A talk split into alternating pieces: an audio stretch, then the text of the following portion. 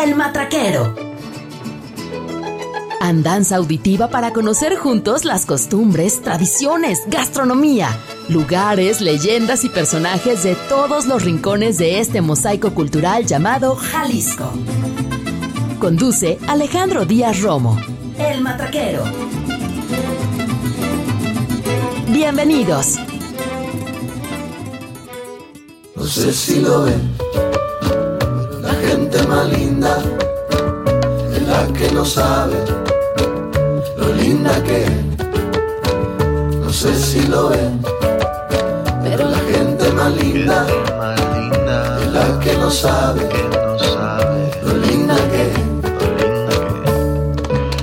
No sé si rapeo, si trapeo, no sé si soy lindo o feo, la verdad que no me importa mucho si rima, si tiene sentido, lo que sí tiene para mí un conventido, no un cometido, mejor dicho, es la gente que me sorprende, que su alma no vende, la gente que de repente te cruzas y decís, wow.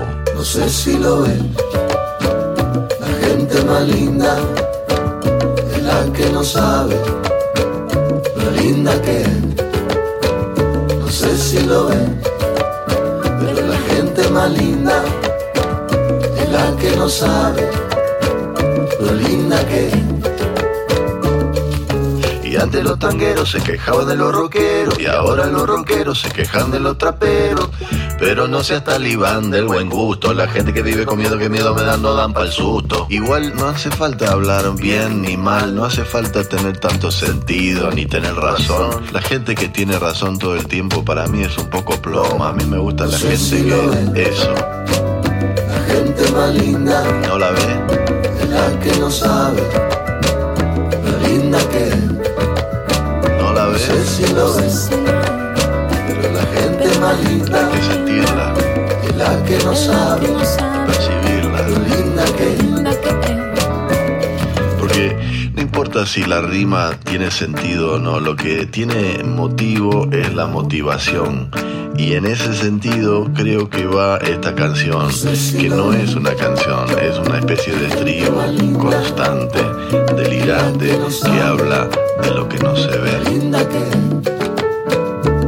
Sé si lo pero la gente más linda es la que no sabe lo linda que es. No sé si lo ven, la gente más linda es la que no sabe lo linda que es. No sé si Hola, lo hola, ¿cómo están? Bienvenidas, bienvenidos, queridas y queridos matraqueros. Un gusto estar nuevamente con ustedes en este martes 24 de enero del 2023 en el Matraquero Radio. De verdad un placer el poder estar con ustedes el- en, este, en este día. Este, además porque vamos a platicar un, un tema muy padre, muy interesante, eh, como es los 200 años de la del nacimiento como estado de Jalisco, eh, lo cual me pone contento porque porque es un gran tema y pues pues vamos pues vamos a empezar porque porque bueno Fabián Pelayo está en los contrarios. Fabián cómo estás gracias Fabián. Este siempre se me a veces me va el, el- el- el rollo de, de presentar a Fabián pero bueno ya sabe que que hay estima que hay aprecio eh, y pues bueno yo estoy muy contento porque como ya se está haciendo costumbre los investigadores del Colegio de Jalisco están con nosotros, al cual agradezco muchísimo siempre la buena disposición. Y por cierto, hablando del Colegio de Jalisco y antes de presentar a nuestro grandioso invitado, tenemos una colección de libros, cortesía del Colegio de Jalisco. Les voy a decir eh, los, los nombres. eh, el nacimiento de Jalisco, eh, escrito por el maestro Enrique Ibarra Pedrosa. Pedro Celestino Negrete, el libertador de la provincia de Guadalajara, escrito por nuestro invitado Jaime Olveda. Y la batalla de, Puente de Calderón, también del maestro Jaime Olveda, eh, del doctor. eh, Este, los tres, los tres libros se los va a llevar una misma persona. La verdad es que están muy interesantes para que les echen una vista, para quien les, le- les gusta la historia, vista desde otra manera. Estén al pendiente y les vamos a decir cómo se los ganen. Está muy, muy, muy padres los, contenidos que aquí tienen. Y pues bueno, nuestras formas de contacto ya lo saben, por internet, jaliscoradio.com, en Instagram y Twitter, arroba Jalisco Radio, en Facebook así tal cual, Jalisco Radio, y por supuesto en la plataforma del Matraquero, en Facebook así tal cual, el Matraquero, arroba, eh, perdón, Facebook eh, diagonal, el Matraquero. Pues bueno, muy gustoso de verdad de, de estar con el doctor Jaime Olveda. Doctor, bienvenido al Matraquero, ¿cómo estás? Gracias, buenas tardes. Qué gusto que, que esté con nosotros, doctor. Oiga, 200 años de la fundación de, de Jalisco como Estado, como tal. Eh, se dice fácil, pero hay, hay detrás muchas, muchas, muchas, muchas historias, muchos entrelazamientos de personas, muchos pues, pues intereses. Eh, y, y, bueno, vamos a tratar de, de, ver por qué Jalisco hoy es, es lo que es, la imagen de México, la imagen que, que somos ante el mundo como país ¿Qué sucedía hace, hace 200 años en, en, en, en México, doctor, para que en Guadalajara, para que en la, la, el espacio territorial que delimitaba, eh, se, se diera la posibilidad de que Jalisco fuera el primer estado en declararse libre y soberano? Sí, mira, es un asunto muy importante y este año eh, estamos conmemorando o vamos a conmemorar los 200 años en que se creó o se fundó el estado de Jalisco. Yo creo que los jaliscienses eh, deben tener muy claro cómo surge el, estado de Jalisco, eh, porque bueno, estamos viviendo en él, entonces debemos de conocer todo su desarrollo histórico para saber en dónde, en dónde estamos parados, como quien dice. Bien. Eh, el nacimiento de Jalisco se da el 16 de junio de 1823. Entonces este próximo 16 de, julio, de junio cumpliremos los 200 años. Pero, ¿qué circunstancias eh, ocurrieron o qué acontecimientos o qué situaciones generaron este nacimiento? Bueno, eh, después del imperio de Iturbide, quiero explicar primero brevemente que después de la independencia, cuando se logró la independencia en 1821, se estableció como forma de gobierno un imperio, no la república. Así es. Eh, fue el imperio de Iturbide, pero este imperio fue muy breve, alrededor de 10 meses más o menos, y entonces el país volvió a, a fragmentarse. Yo creo que después de la abdicación de, de Iturbide en 1823, en, en mayo del 23, la situación en, el que, en la que quedó el país realmente fue preocupante, porque de alguna manera el imperio agrupó a todas las provincias para dar lugar al imperio mexicano. ¿Qué era el imperio mexicano? La unión de todas las provincias. Pero cuando, cuando, cuando abdicó Iturbide, el país se desintegró, entonces cada provincia quedó a la deriva y cada una se consideró independiente unas de otras, eh, con, eh, con la idea de que volvían a su estado natural y que podían constituirse como ellas quisieran. Entonces allí hay un problema grave de, de separación, de disgregación territorial, pero luego eh, también surge, surge eh, eh, o está latente la idea de la unión, o sea, con Iturbide, se, con la abdicación, se separaron las, las provincias, pero también había una tendencia a volver a agruparse. Pero ¿cómo se iban a agrupar?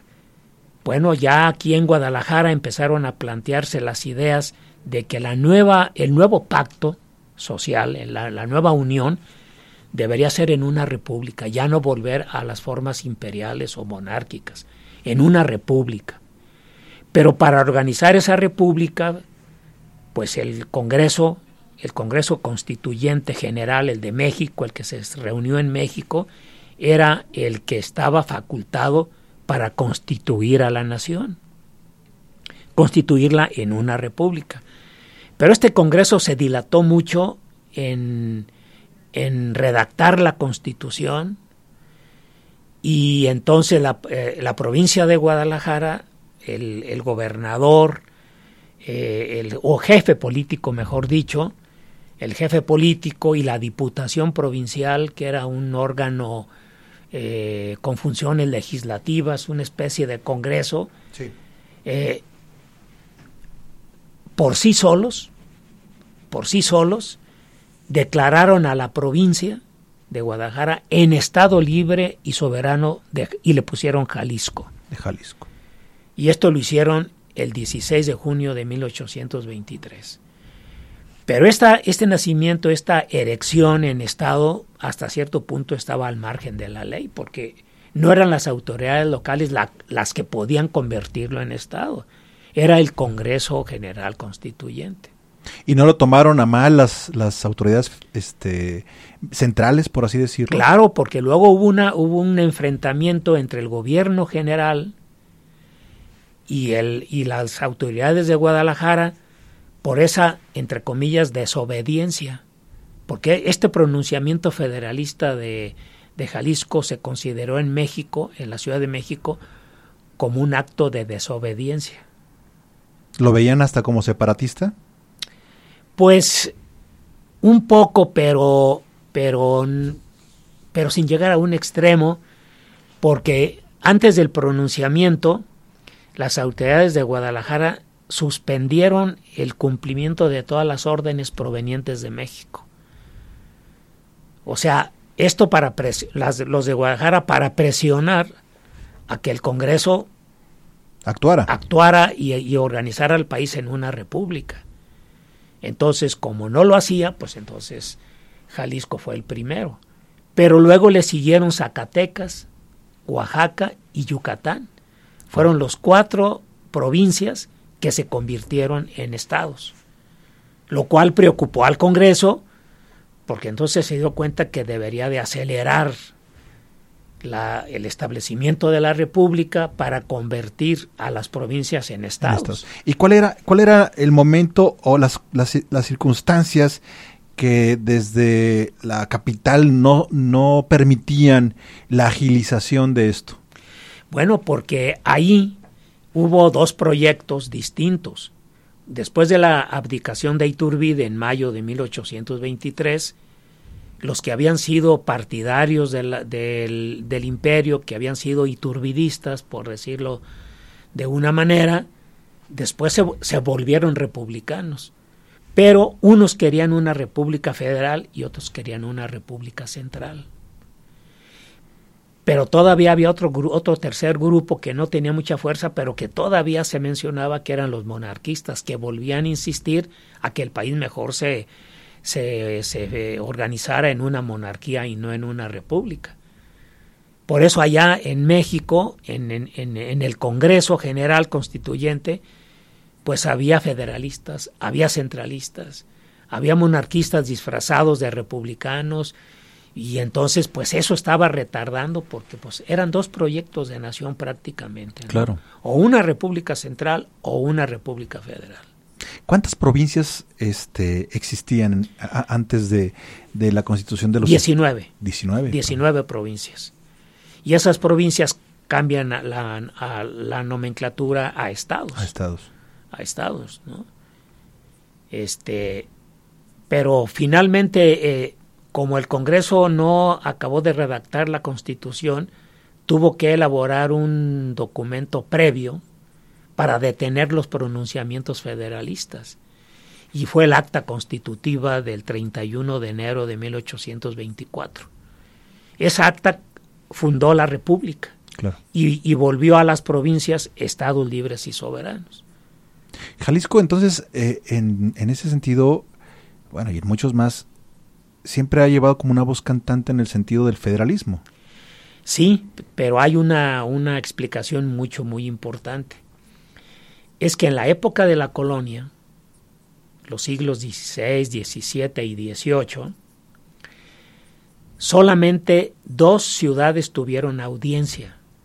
La audiencia era un tribunal que impartía la justicia, Sí.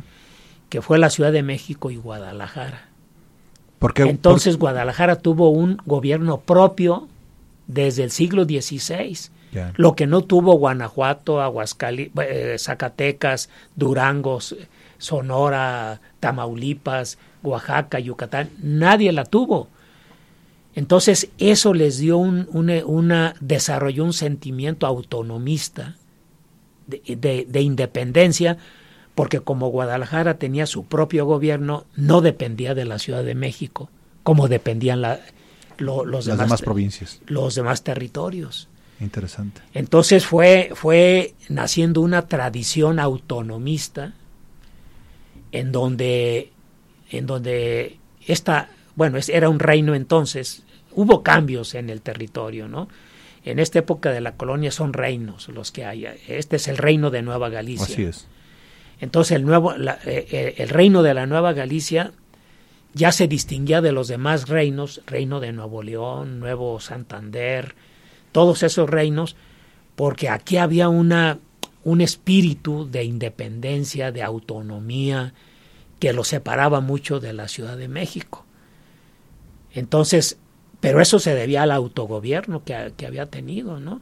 Por eso cuando se llega el momento de la, de la desaparición del imperio, pues esa tradición autonomista aflora. Claro. ¿Qué sistema de gobierno le va a garantizar, ahora es provincia, ya no es Nueva Galicia, qué sistema de gobierno le va a garantizar a la Nueva España una, una, un, una autonomía? Pues la República Federal, porque ahí en ese esquema los estados son libres y soberanos.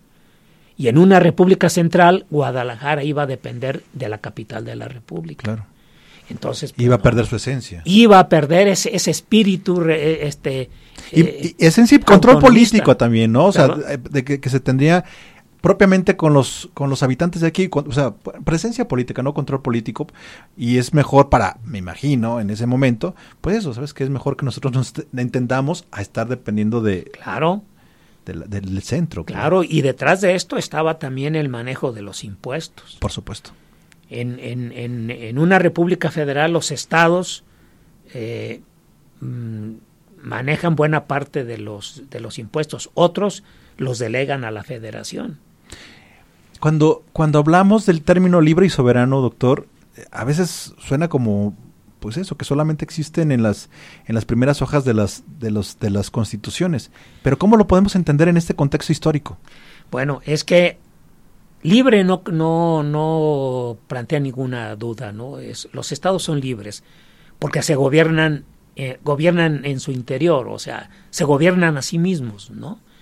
Pero soberano, soberano no, porque entonces ahí también cuando se forma la República Federal, el, el, problema es deslindar en quién reside la soberanía, uh -huh. en la federación o en los estados.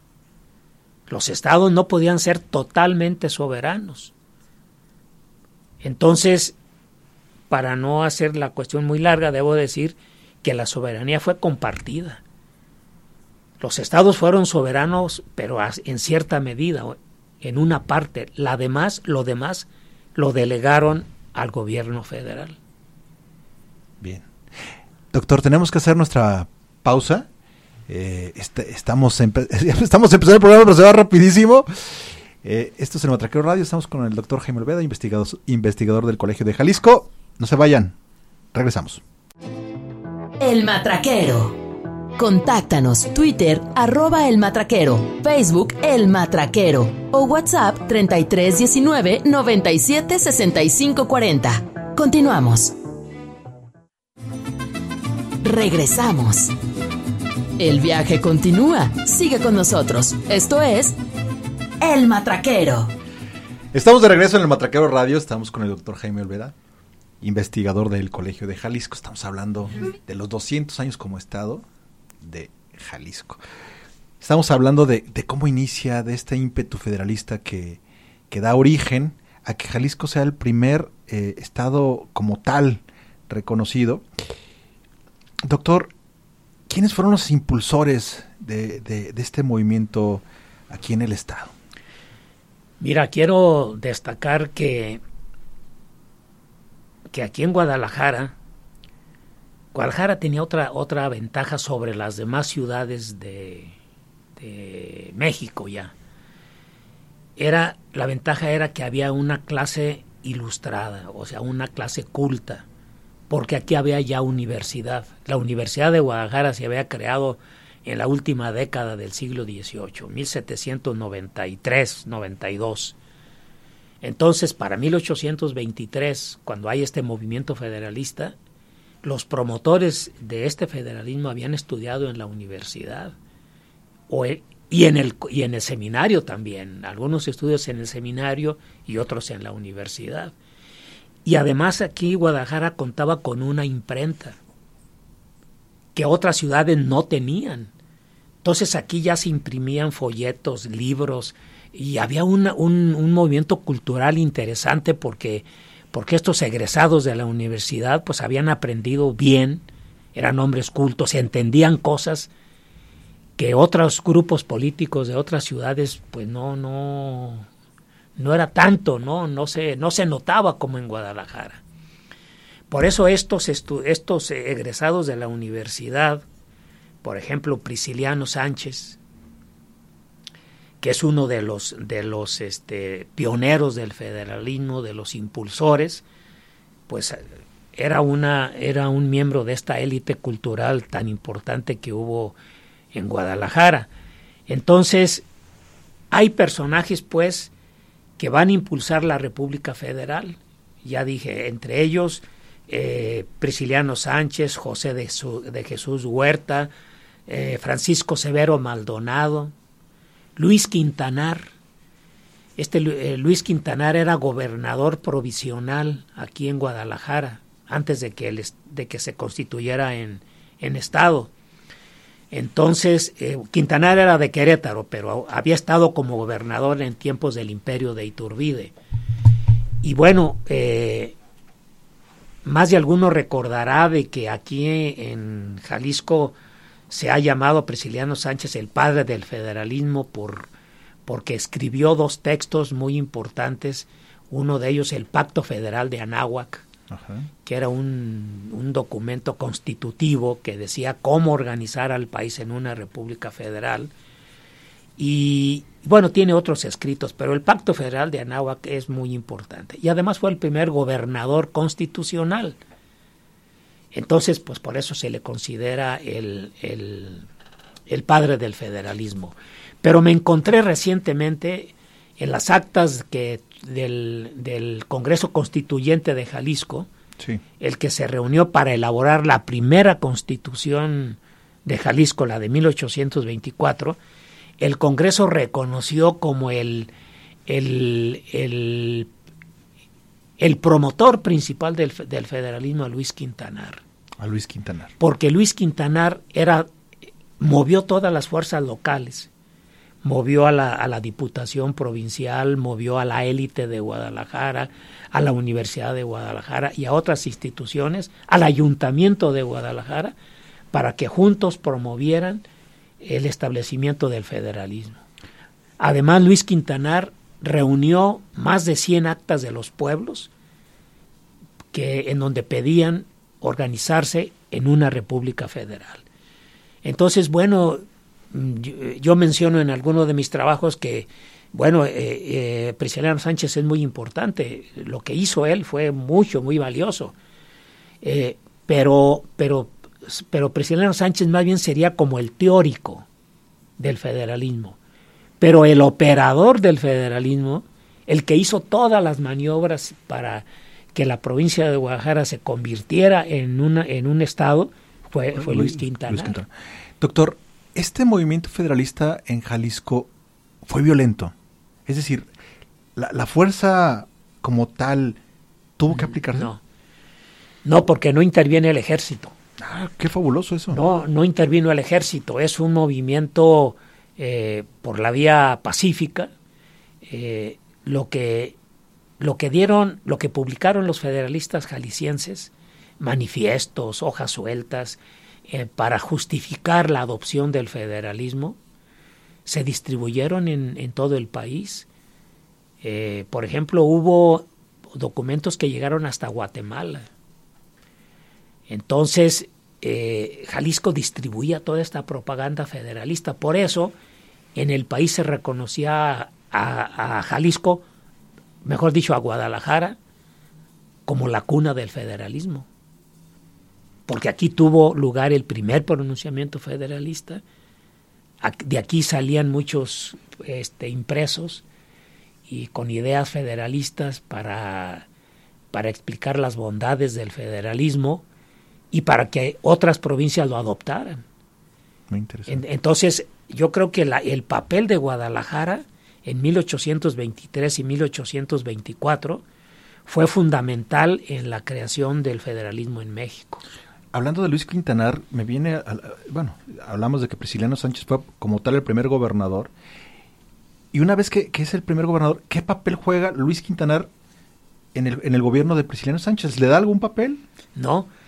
Lo que pasa es que en México, como se estaba viendo a Guadalajara muy, muy radical, su postura, entonces vino, hubo dos invasiones militares de México a, Jalisco, una en 1823 y otra en 1824 para detener el furor federalista.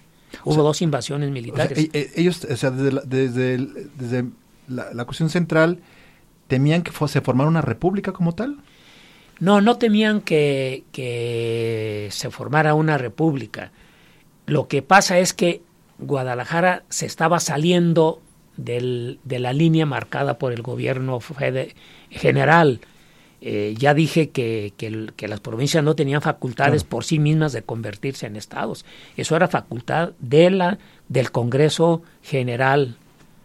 Pero como se retardó mucho, pues Guadalajara se aceleró y hizo su pronunciamiento federalista, ¿no? ¿Mm? Entonces vinieron dos expediciones militares dirigidas por Nicolás Bravo. En la primera, de 1823, a mediados, eh, Pedro Celestino Negrete, que también era el segundo de Nicolás Bravo, promovió la separación de Colima de Guadalajara. Colima se había agregado a la provincia de Guadalajara desde finales del siglo XVIII. Entonces, para debilitar la fuerza de Jalisco, Pedro Celestino Negrete promovió la separación de Colima para que se convirtiera en territorio.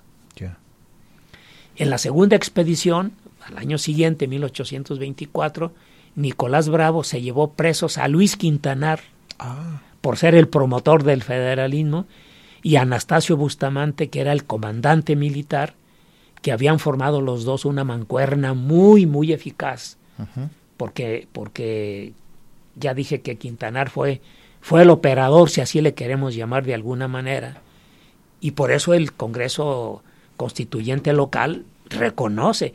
En este Congreso local constituyente, eh, eh, Prisciliano Sánchez era diputado y reconocen a Quintanar como el principal promotor del federalismo, no a, no a Prisciliano Sánchez. Interesante. Lo que pasó es que después los historiadores locales, los historiadores de aquí, al hacer biografías de Prisciliano Sánchez, pues le empezaron a, a llamar el padre del federalismo porque cuando se hace una biografía, el que la hace se enamora del personaje. Claro. Y le, y le atribuye cualidades muchas que no tuvieron. Y entonces empezaron a perfilar a Prisciliano Sánchez como, como el, el promotor, el, el principal eh, autor del federalismo y todas esas cosas, porque además era, era de aquí del, de la provincia, ¿no? ¿Mm? Y Luis Quintanar, pues era de, Querétaro, pues como que no, ¿verdad? No, no, tenía como, así como que... Como que no tenía raíz en, en, Jalisco, entonces, ¿cómo reconocerlo? Pero hay que asomarse a las actas del Congreso Constituyente y no solamente en una sesión lo reconocieron, hay como tres o cuatro sesiones en donde se reconoce a Quintanar como el principal promotor del federalismo en, en, Guadalajara.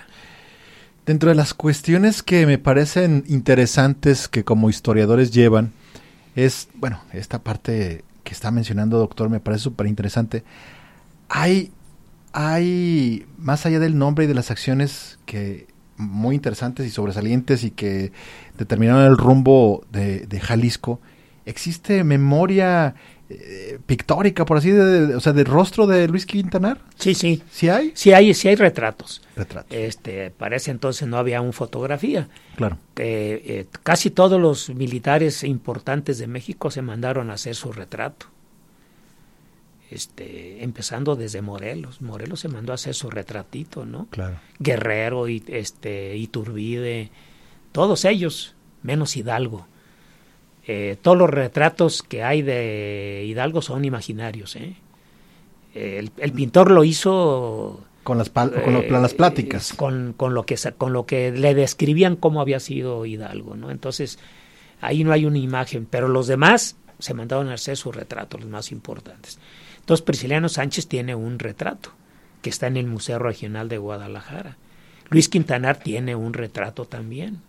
Pedro Celestino Negrete, lo mismo, Nicolás Bravo, Vicente Guerrero, Guadalupe Victoria, todos los militares del siglo XIX, su, su retrato, hasta que ya hubo fotografía en México que, claro. que también se mandaban a hacer su retrato, pero ya se tomaban su fotografía porque era más, más real que la, que la, que la pintura. Este, esta, estos momentos tirantes entre el, gobierno central y Jalisco, ¿en qué momento se calman? ¿En qué momento dices, bueno, vamos para el mismo lado, vamos calmándonos, ya los amagamos, ya les quitamos este pedazos de territorio, este, vamos, vámonos sentándonos a, a dialogar, más o menos en qué, en qué momento se, se calman. Se calman cuando se empieza a entender lo que es el federalismo. Cuando los estados se, dan cuenta de que no son totalmente soberanos, que la soberanía reside en la nación pero la nación la delega al Congreso y al presidente de la República. Y los estados se quedan con una mínima parte de su soberanía. Si, si no hubiera sido así, si los estados se hubieran contemplado totalmente soberanos, no hubiera habido una unión nacional. Hubiera habido como pequeñas republiquitas dentro de una república. Claro. Entonces así no puede funcionar una república. Una nación, un país no puede ser. Un país para que funcione bien, una república debe haber una cohesión, una cohesión política, un sentimiento de unidad, unidad nacional. Y en estos momentos hay un sentimiento regionalista. Los jaliscienses se sienten jaliscienses, no se sienten mexicanos, no sí. se sienten parte de un todo. Pero con el tiempo lo van entendiendo. Y entonces los gobernadores que en un principio, Prisciliano Sánchez, Juan Nepomuceno Cumplido, que es otro, otro político importante de Jalisco, van entendiendo, al principio son muy radicales y defienden la soberanía, pero los siguientes ya van entendiendo que, que para, para, para formar la Unión Nacional hay que sacrificar los intereses regionales. Y entonces se empieza a entender y el gobierno general, el gobierno del centro, que en un principio fue muy débil, no tenía fuerza, porque no, no tenía dinero, pues también se va a ir, se va a ir afianzando, se va a ir reforzando, y eso le permite tener un control sobre los estados. Pero se va a pasar por muchas etapas, ¿eh? en el siglo XIX y todavía en el siglo XX y hasta ahorita. Claro, sí, sí. El federalismo no, no funciona igual en todos los tiempos van cambiando cosas, hay momentos en que los estados se sobreponen al centro y hubo periodos en que el centro se sobrepuso a los estados. Todo eso está en función de la distribución de las, de las facultades. ¿Qué facultades tienen los estados y qué facultades tiene, tiene el gobierno general? En este, en este transcurrir del tiempo, digo, la verdad es que el tiempo no nos va a alcanzar y se lo decía fuera del aire al doctor que, bueno, que lo estamos invitando para un, un próximo programa porque es, o sea, 200 años los vamos a, a hablar en, en 60 minutos. Eh, ¿Qué hay en Jalisco en esta, en esta, en esta parte eh, de, consolidación como Estado? Ya hablábamos acerca de la tirantez con, con, con, con el gobierno central, pero internamente, ¿cómo se estaban ajustando para esta nueva realidad? ¿Qué sucedía? Además de estos personajes, ¿en qué momento, digo, porque estamos hablando básicamente de militares, ¿en qué momento los militares comienzan a ceder un poquito y la, los civiles, por así decirlo, comienzan a tener presencia, el, la propia iglesia comienza a, bueno, nunca ha dejado de tener presencia como tal, pues, pero ¿cómo son los, los, los, actores políticos, la sociedad en, ese, en, su actuar en esa época? Sí, va a haber gobernadores militares y va a haber gobernadores civiles. Este, no los, fíjate que no los he contado, pero es una tarea que voy a hacer pero en todo el siglo XIX y en el siglo XX, y toda, en el siglo XX todavía muy entrada la segunda mitad, eh, pues García Barragán va a ser el último gobernador militar, luego ya van a seguir González Gallo, Agustín Yáñez, todos ellos, que ya son civiles, sí. ¿verdad? Pero yo creo que ya el predominio de los civiles va a ser hasta la segunda mitad del, del 20. O sea, muy reciente en realidad. Sí, sí, sí, sí. Antes, antes va a haber, va a haber civiles, pero, pero muchos, muchos también son, son militares. Quizás sean más, más los militares, ¿no? Ahora, ¿cómo se va ajustando eh, los jaliscienses a esta? ¿no? Bueno, ese tránsito también es muy, muy, muy complicado. No, no fue tan sencillo. Doctor, ¿podemos hablar de, esto una vez que regresemos de, nuestro corte? Porque tenemos que, ir. Oigan, eh, la forma en que se pueden ganar los libros es muy sencillo. La primera llamada que entre al 33 30 30 53 27, 33 30 30 53 27, se va a llevar estos tres libros que el Colegio de Jalisco nos está regalando. El nacimiento de Jalisco, 1808-1825, por el maestro Enrique Ibarra Pedrosa por cierto, secretario general de gobierno, la batalla de Puente Calderón, de nuestro invitado, doctor Jaime Olveda, y Pedro Celestino Negrete, el libertador de la provincia de Guadalajara, también por nuestro invitado, el doctor Jaime Olveda. La primera llamada que entre, 33 30 30 53 27, se lleva este paquete de libros. Esto es el Matraquero Radio. Regresamos. Regresamos. El viaje continúa. Sigue con nosotros. Esto es El Matraquero. El Matraquero. Contáctanos Twitter arroba El Matraquero, Facebook El Matraquero o WhatsApp 3319 97 65 40. Continuamos.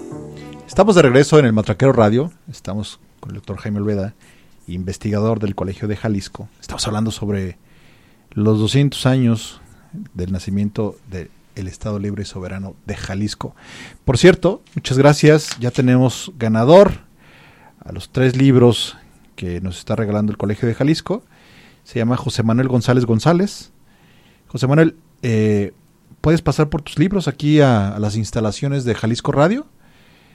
Eh, de cualquier forma te voy a contactar. Gracias por dejarnos tu, número de teléfono. Ya dejamos, vamos a dejar tu nombre aquí en la entrada para que te entreguen los libros. A partir de ahorita, si quieres, ya puedes pasar por ellos salvo, salvo sábado y domingo creo que no los entregan, ¿verdad, Fabián? De lunes a viernes, ahí tienes, este, presentas tu identificación y eh, pues ahí, te los entregan aquí en la entrada. Te, paso los, los datos en un, en un mensajito más tarde. Gracias de verdad por, por la llamada, por estar al pendiente. Doctor, estábamos hablando de, de esta parte de, la historia de Jalisco. Eh, se empieza a consolidar el, Estado como tal. Eh, estamos hablando de los gobiernos militares y civiles. Eh, yo tengo una, curiosidad. Una vez que, que, este, porque además el espíritu federalista se, se, repercute aquí con la, con la cuestión de los, de los municipios, ¿no, doctor? ¿O estoy equivocado en esa parte? No, no, en México no va a haber municipios mm, reales hasta 1917 que los crea la Constitución. ¿Cómo estaba antes la distribución? ¿Cantones eran? Eh, bueno, se hace el estado de Jalisco, la provincia, pero se convierte en estado. esto se dividió en ocho cantones y los cantones se dividieron en departamentos y los departamentos en pueblos. Pero no hay municipios como hoy los como hoy los vemos, no, no existen los municipios. Esos ocho cantones en los que estaba Jalisco, ¿cómo estaban? ¿Cómo, geográficamente cómo estaban? ¿Quiénes, eh, cómo se llamaban? ¿Tenía algún nombre? Reciben el, eh, no, no, tiene nombre. Primer cantón, segundo cantón, tercer cantón, hasta llegar al, al ocho. Al, al octavo, ¿no? Este, y, y la división de un cantón, la división interna son departamentos, secciones territoriales más chiquitas. Un, de, un cantón podría tener cuatro departamentos, otro podría tener nada más tres, otro cinco, en fin, depende del, de la extensión del, del, del cantón. No, no jugaba ahí mucho la cuestión eh, histórica de cómo estaba la distribución geográfica de antes, ¿no existía eso propiamente? Mm, Bueno, las capitales de los cantones y las capitales de los departamentos pues van a ser los pueblos más importantes. La cabecera, ¿no? Siempre la cabecera es, es, es el lugar más importante, ¿no? Puede haber otros pueblitos más pequeños, más modestos, pero el más importante va a ser la cabecera. Por eso se va a hablar de capital departamental o capital cantonal o de cantón.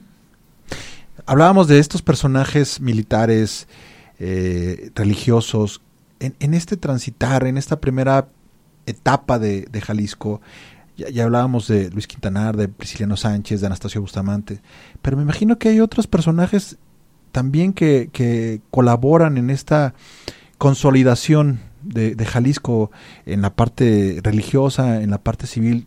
¿Nos podría platicar un poquito de ellos, doctor? Bueno, sí, este detrás de este movimiento federalista no solamente está Luis Quintanar y Prisciliano Sánchez, va a haber un grupo muy amplio que luego van a formar parte del Congreso Constituyente. Este, entonces, eh, pues está José de Jesús Huerta, está José Ignacio Cañedo, son eh, está Urbano San Román, es un es un impresor, dueño de una imprenta. Urbano San Román, originario de Lagos, es muy importante porque su imprenta de su imprenta salieron todos los textos federalistas. Entonces, pues ahí está también. Es importante decir que la Iglesia no se opuso al, al, al establecimiento de la República este tampoco fue tampoco manifestó su aprobación se mantuvo como a la defensiva. Eh, después sí se opuso a, a, jurar la constitución porque hubo un artículo de la constitución de Jalisco de 1824 el artículo séptimo que establecía que el gobierno civil iba a costear los gastos del culto entonces, pues eso era meterse en la administración eclesiástica y eso el obispo Juan Cruz Ruiz de Cabaña no lo vio con buenos ojos y entonces el cabildo eclesiástico y, y el obispo ellos no eh, no juraron la constitución cuando se promulgó. La constitución de Jalisco se promulgó el 19 de noviembre de 1824. Fue la primera en promulgarse en todo el país. Doctor, ¿Hubo alguna mujer en este movimiento? No, no, no, no, aquí no hay no hay mujeres federalistas que hayan que hayan hecho algo algo que haya llamado la atención. No, no hay. Son son puro puros hombres los que participan en este movimiento. Interesante. Doctor, casi se nos va a acabar el tiempo. La verdad es que hay un montonal de temas que tenemos que abordar. Pero antes, o sea, quiero dejar una pausa aquí porque estamos asumiendo que nos va a volver a acompañar. Sí, sí, sí, claro porque va a haber muchos eventos relacionados con la conmemoración de los 200 años. ¿Qué, qué clase de eventos va a haber este, por parte del Colegio de Jalisco en coordinación con el gobierno del Estado? y Más bien el gobierno del Estado es lo que está organizando todo esto y el colegio está apoyando esa actividad. Bien. Entonces el gobierno tiene un programa muy amplio eh, que contempla actividades eh, culturales, artísticas, impresión de libros, libros nuevos. Eh, que, que se están haciendo en el colegio explicando este momento del nacimiento de Jalisco. Eh, ya el secretario general de gobierno Enrique Ibarra se nos adelantó con este libro del nacimiento de Jalisco, pero muy, es buen libro, pero hay otros más que vamos a publicar. Este, los edificios públicos se van a decorar con los colores de Jalisco, que es el amarillo y el azul. el azul. ¿Tiene algún significado esos colores para como tal? No, pues es el es los colores del, del escudo de Jalisco. Pero no se dieron por algún signo, o sea, no, no, no, no. Son los eh, originales. ¿El escudo de Jalisco tiene algún, algún significado como tal? Pues es el, también es el escudo de Guadalajara. Así es. El, es ahí viene el escudo de, de Guadalajara, ¿no? los dos leones a un lado de un árbol y no. todas esas cosas, ¿no? Entonces eh, tiene programado todos los meses del año muchas actividades que, que ya empezaron con, el, con la conmemoración del, del aniversario de la batalla de Puente de Calderón la semana pasada. Ahí estuvimos el 17 de enero, en una mañana muy fría, pero ahí estuvimos a las 9 de la mañana para recordar este acontecimiento y ahí arrancó el programa, ¿no? Y ahí va a tener una participación muy importante el Colegio de Jalisco. Eh, ¿En dónde van a ser las conferencias? Digo, más allá de la cuestión de los libros, ¿todas las, las pláticas van a, ser, en la sede del colegio o los investigadores van a estar en algunas otras sedes dando eh, estas charlas? Bueno, eso todavía no se define. Nosotros tenemos la propuesta de, de hacer un, un, un encuentro de, un, de una mañana nada más, en donde cinco historiadores, eh, en los que yo estoy ahí incluido, yo voy a, invitar a cuatro historiadores de México, que nos hablen sobre este, estos inicios del republicanismo, ¿no? Cómo, cómo se establece la república en México, eh, todos los problemas que surgieron, en fin, vamos a hablar de la república y del nacimiento también del Estado de Jalisco. Y eso lo queremos hacer en, en lo que fue la sede del Congreso ahí en el Palacio de Gobierno, en la, en la en la primera planta. Sí, sí, sí. Sí, sí, ese auditorio está muy bonito y ahí lo vamos a proponer, ojalá y que no... ¿Para cuándo más o menos estarían? En la primera semana de junio. ¿De junio? Sí, lo más próximo al, al, bicentenario, que es el 16 de junio. Entonces el, el 16 de junio ya anunció el gobernador también de que ese día va a ser día de asueto. Sí, sí, sí, caray. Y que, y que en lo sucesivo lo vamos a conmemorar porque no lo conmemoramos. El 16 de junio pasa como cualquier día entonces ya el gobernador en una reunión que tuvimos en Casa Jalisco la semana pasada, el jueves, anunció de que en lo sucesivo se va a conmemorar ya el 16 de junio porque es el día en que nace Jalisco. Sí, que además me parece muy acertado. Yo creo que sí, yo creo que se justifica muy bien. Claro, o sea, me parece que es una cuestión elemental, pues es, el acta de nacimiento como tal, así como tal, ¿no?